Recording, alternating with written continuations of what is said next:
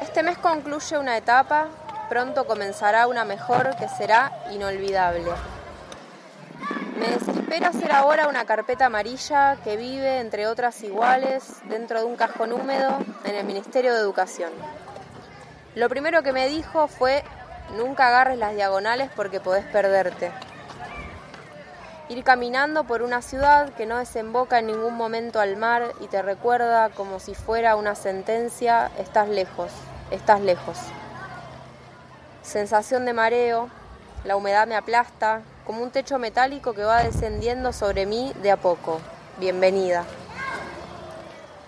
Exceso de símbolos. Todo puede significar. Me enseñaron hace mucho las palmeras, esas serpientes de piedra en posición de ataque, la cara de la recepcionista, el papel que tenés en la mano. Lección en el planetario. El cielo brillante arriba y voz abajo, minúscula pero quieta. Reemplazar al mar por un montón de instituciones bautizadas con el nombre de Dardo Rocha. ¿Para qué? Dicen que duele menos si todos nos caemos en el mismo pozo alguna vez. Quería constelar mi fobia a las abejas. No me animo.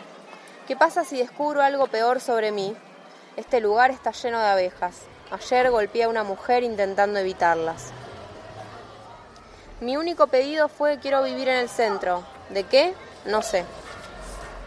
Mientras camino, voy jugando un juego, hablo sola, busco las marcas de la generación del 80.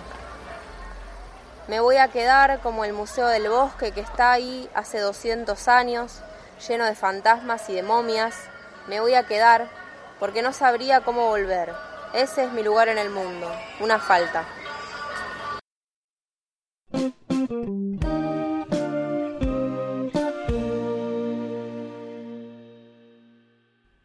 Este programa se grabó en el Museo de Ciencias Naturales de La Plata el día sábado 24 de octubre.